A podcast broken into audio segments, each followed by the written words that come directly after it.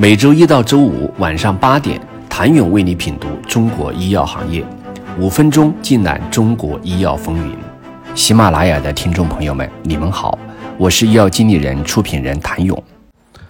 综合比较在能力地盘的构建上提供更多有价值服务的重要性明显彰显。国药控股在二零二二年年报中写道：“接下来，公司将以价值创造为关键抓手，以持续高质量发展为首要任务，提升市场份额，优化服务能力，改善运营效率，严控业务风险，加速推进业务转型升级，迈入全新发展阶段。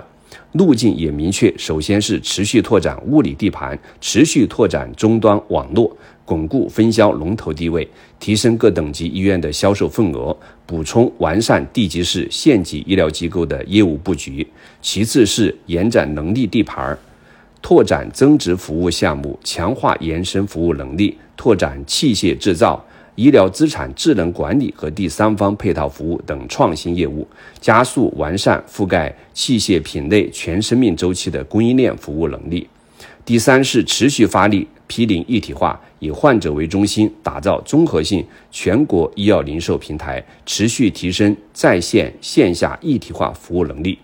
此外，国药控股还希望创新服务能力，在医药险三个领域，以患者为中心，逐步整合服务体系，构建新服务生态，持续加强与科研院所、高校、科技型企业的融合协作。有些遗憾的是，在四家全国布局的医药流通企业中，其未来战略重点大部分都是围绕着业务讨论，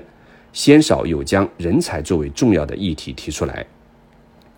国药控股二零二二年年报中只有六处提到了人才，华润医药十五处，上海医药十四处，九州通二十三处。这些看似微不足道的细节，事实上折射出医药流通企业对自己的定位：劳动密集型还是创新密集型。一直以来，医药流通企业大部分是在被动适应政策带来的影响，而缺少对政策以及上游供应商需求的预判能力。这对于一个总营收达到两万亿元的大产业而言，多少有些不应该。